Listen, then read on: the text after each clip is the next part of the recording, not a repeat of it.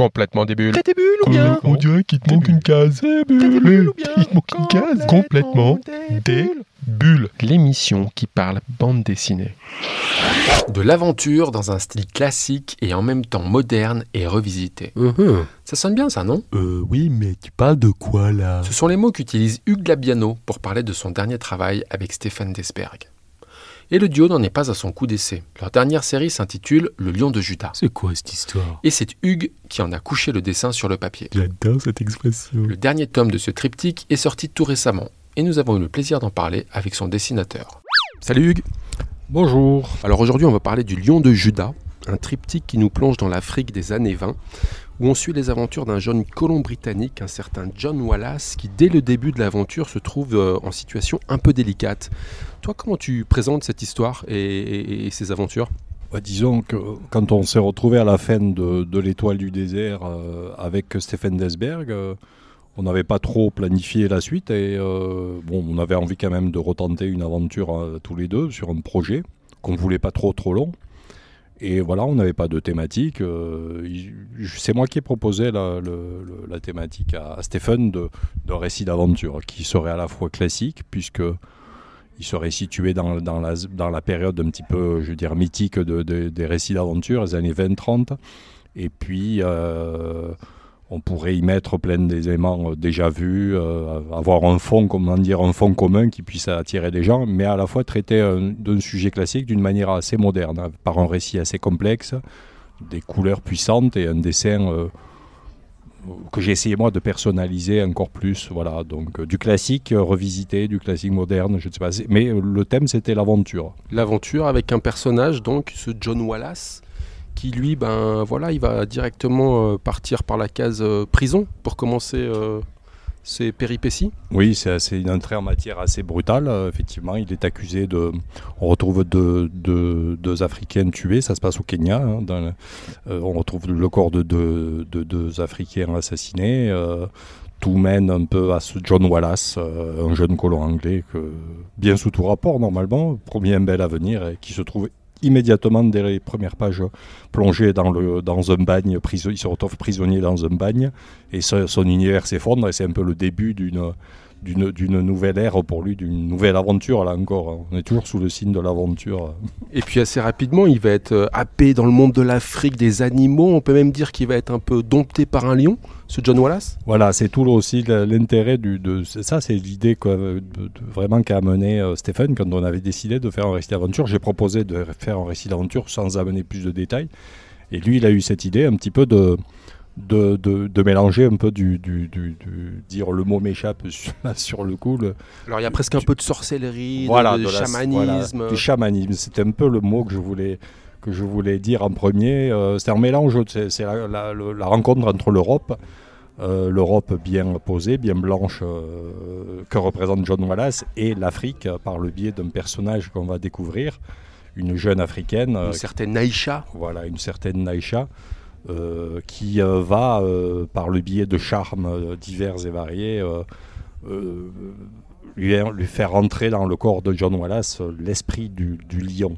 Alors voilà, cette Naïcha, très charismatique, elle apparaît bah, assez rapidement et prend une, place très importante dans le deuxième album. Une jeune africaine envoûtante. Toi, tu dirais que finalement, sa place dans l'histoire, tu, tu la traduis comment, sa place dans l'histoire? Le, elle, est le, pont entre le... euh, elle, est, à l'origine de, cette bascule et elle est le, pont qui le, fait passer du, conformisme, je dirais, colon euh, britannique à, la grande aventure, du, du guendé, je dirais, à l'animal.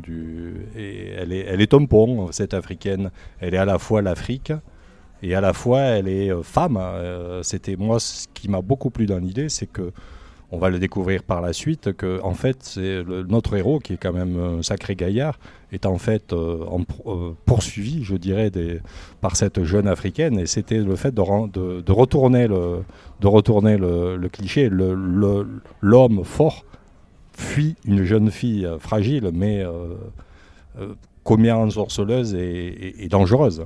Alors voilà, au fil de ces trois albums, on plonge donc dans une Afrique qui est à la fois sauvage, animale, le berceau des hommes où se croisent aussi nos origines et celles de nos religions et de nos croyances.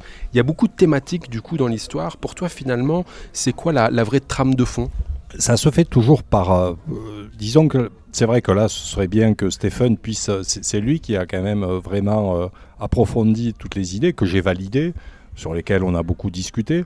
Mais tout ça se fait souvent par, euh, par, euh, par strat. hein, et euh, et il a, il a lui, Stephen, je sais qu'il je peux le dire en son nom, mais il a, il a, il a lié à, cette thématique d'aventure. Moi, personnellement, j'aurais fait un récit beaucoup plus, comment dire, j'aurais dit euh, âpre, je dirais plus viriliste peut-être, en tout cas plus âpre, plus, plus proche de la terre. C'est lui qui a voulu tirer le récit vers le chamanisme, vers, Le vers, spirituel cette- vers le spirituel, parce que ce sont des choses qui l'intéressent. Et comme on va le découvrir, la thématique aussi de la religion. Il a, il a beaucoup parlé de la religion dans ses albums.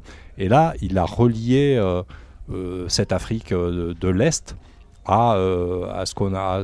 à le- le- Puisqu'on on- va, on- jusqu'au Yémen. on va circuler. Voilà, on va passer du, on va passer pour ce premier album, le, tome 1 de- du Kenya, au Éthiopie. tome 2, on va en Éthiopie, et le tome 3, on quitte l'Afrique et on passe en Orient en allant au Yémen, en traversant la mer Rouge.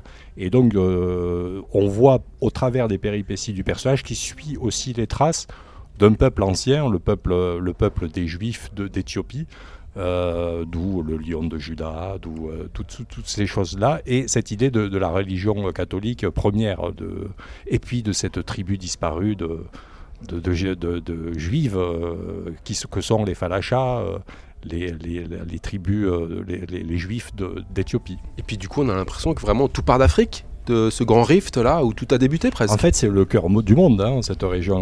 On- ça a l'air sauvage, beau mais sauvage. euh, mais en fait, tout- toute notre, histoire part de là. Nous, les hommes, tous les hommes de la terre, mais aussi des religions. Euh, euh, le roi Salomon serait tombé amoureuse de la reine de Saba, aurait fait un enfant, que cet enfant serait revenu de, Palestine vers, l'Afrique et aurait converti des, Éthiopiens qui seraient devenus donc cette, cette je crois qu'ils appelaient la 13e tribu, en tout cas une des tribus disparues. D'ailleurs, les Falachas, euh, ont- hein, je crois dans les années 70, ont, été, euh, ont eu le droit euh, de, venir vivre sur les terres d'Israël, appelées par l'État d'Israël. Donc c'est à la fois un mélange de mystique, d'archéologie, on est à la fois dans Indiana Jones et dans, un livre d'histoire, parce que tout l'intérêt de l'histoire, c'est de mêler réalité et, et rêve. euh, euh, Voilà, il y a tout ça dans cette BD, ça s'appelle Le Lion de Judas, un triptyque, donc trois albums. Alors bon, c'est vrai que le titre résume bien euh, tout ce que tu viens de dire, mais c'est quoi également Le Lion de Judas? C'est c'est un bijou, c'est correct dans l'histoire? Euh, Le lion de Juda, c'est- assez complexe. Le, le- le lion de Juda, euh, c'est c'est un, un des symboles éthiopiens de, de cette présence juive justement en Afrique à l'origine. Et, euh, et- elle est représentée là, euh, elle devient une force par le biais d'une bague qu'offre un, euh, un- un prêtre falacha, je ne sais pas si on peut appeler ça un rabbin, mais qui offre une bague à John Wallace qui, avec cette bague, il, il lui dit tu pourras franchir toutes les frontières, aller dans tout pays dès l'instant où tu la présenteras à une autorité juive. Tu seras reconnu comme, comme un ami et nous t'aiderons. Et cette bague va l'aider, va, devenir un passeport. Donc c'est effectivement, elle, elle est symbolisée aussi par cette, euh, cette bague. Alors une bague qui a de sacrés pouvoirs dans cette trilogie. Trilogie donc qui est composée du livre 1, 2, 3, tout simplement. Euh, trois livres, trois couvertures, trois personnages sur les couvertures.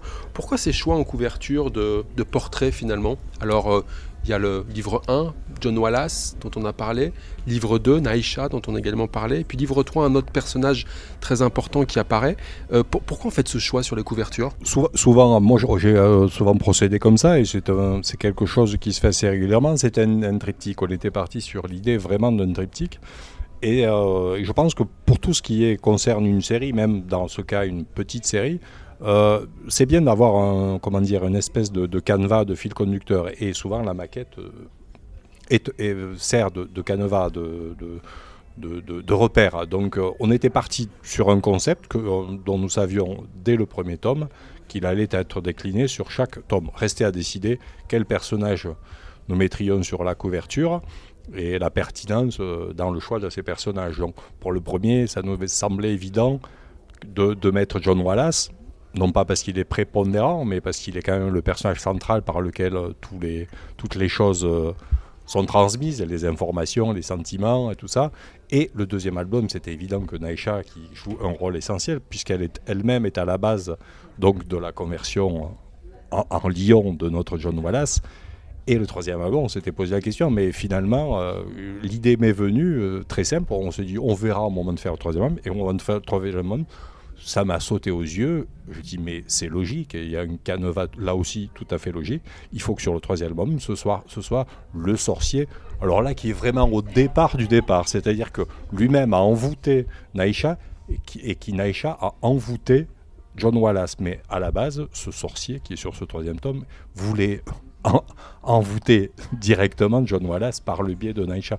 Donc c'est assez là ça peut paraître bizarre dit comme ça, mais il y a une logique. euh, La boucle est bouclée. La boucle est bouclée, voilà. Le Lion de Judas chez Dargo, trois albums. Alors on a, on a fait pas mal de références à Stéphane Desberg avec qui tu travailles sur cette trilogie, donc lui au scénario et toi au dessin. Si on reste sur le dessin, toi est-ce que tu as adopté un, trait particulier pour cette série avec, avec en tête voilà tout, tout, tout, tout ce qu'il y a dans la série, l'Afrique, tout- toutes, ces, toutes ces thématiques? Est-ce que tu as adapté ton trait spécifiquement ou tu pas forcément?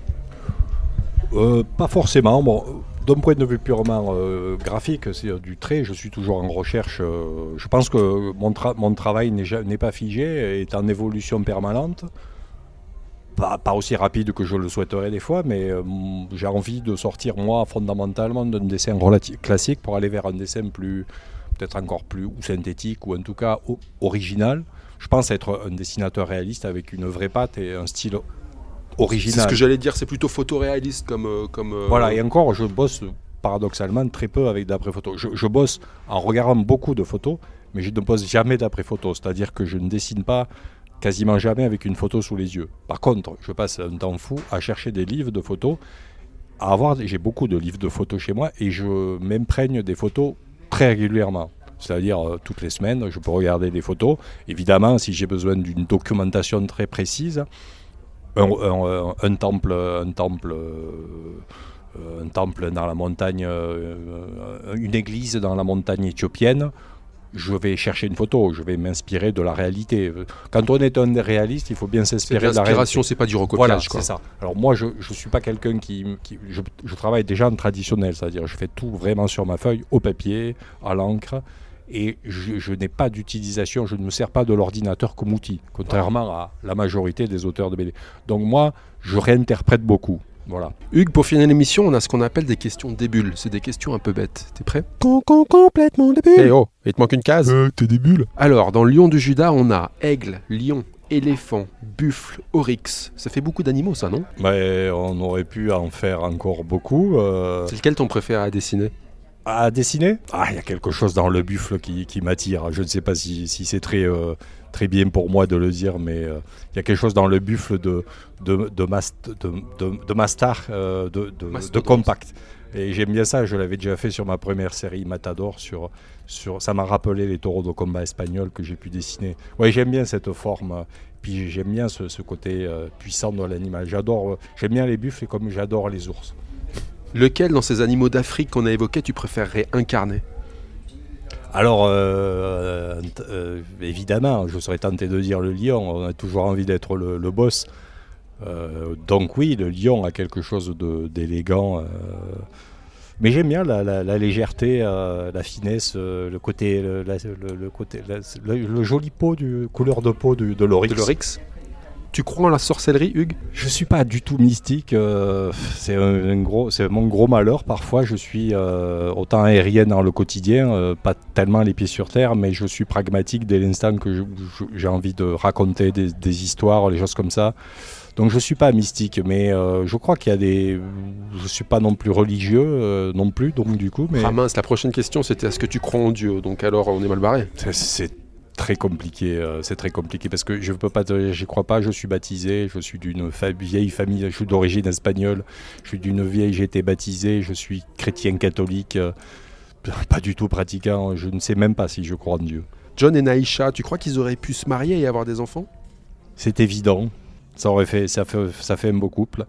Mais euh, parfois, la vie sépare ceux qui s'aiment. D'ailleurs, John Wallace, c'est aussi un basketteur. Est-ce que c'est un hommage caché ou? J'avoue que je ne connais pas John Wallace. euh, au niveau des basketteurs, je ne suis pas, je ne suis pas un grand spécialiste. Euh, En rugbyman, je peux te, ça aurait pu être un joueur de rugby écossais ou irlandais, mais non. Je Dis donc, ne- Hugues, quand on clôture une série comme ça, quelle trace on garde? De- Une image, un mot? C'est ah, des questions de piège parce que qu'est-ce que qu'est-ce que je garde? Je ne vais pas dire euh, d'un point de vue créatif, ça aurait été un travail acharné. Donc je vais je vais garder le, le côté euh, combat. Le lion de Judas chez Targo, un très joli triptyque. Nous, on a beaucoup aimé. Hugues, c'était un plaisir de t'avoir dans l'émission. Merci, à très bientôt. Merci à toi. Au revoir.